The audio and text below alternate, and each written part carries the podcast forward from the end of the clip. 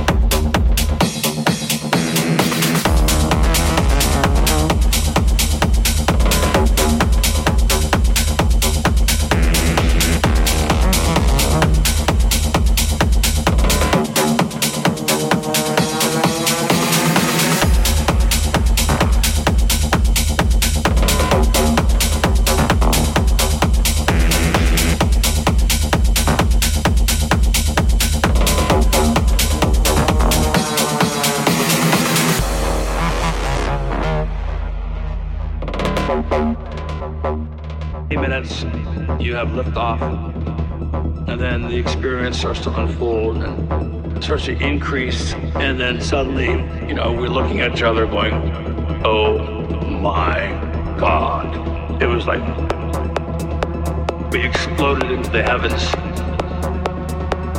and amazingly beautiful fractal patterns and you know, dancing colors and just waves. The air becomes a, a liquid. All these molecules of everything around us are speaking to us and vibrating and suddenly you have the sense of one giant consciousness.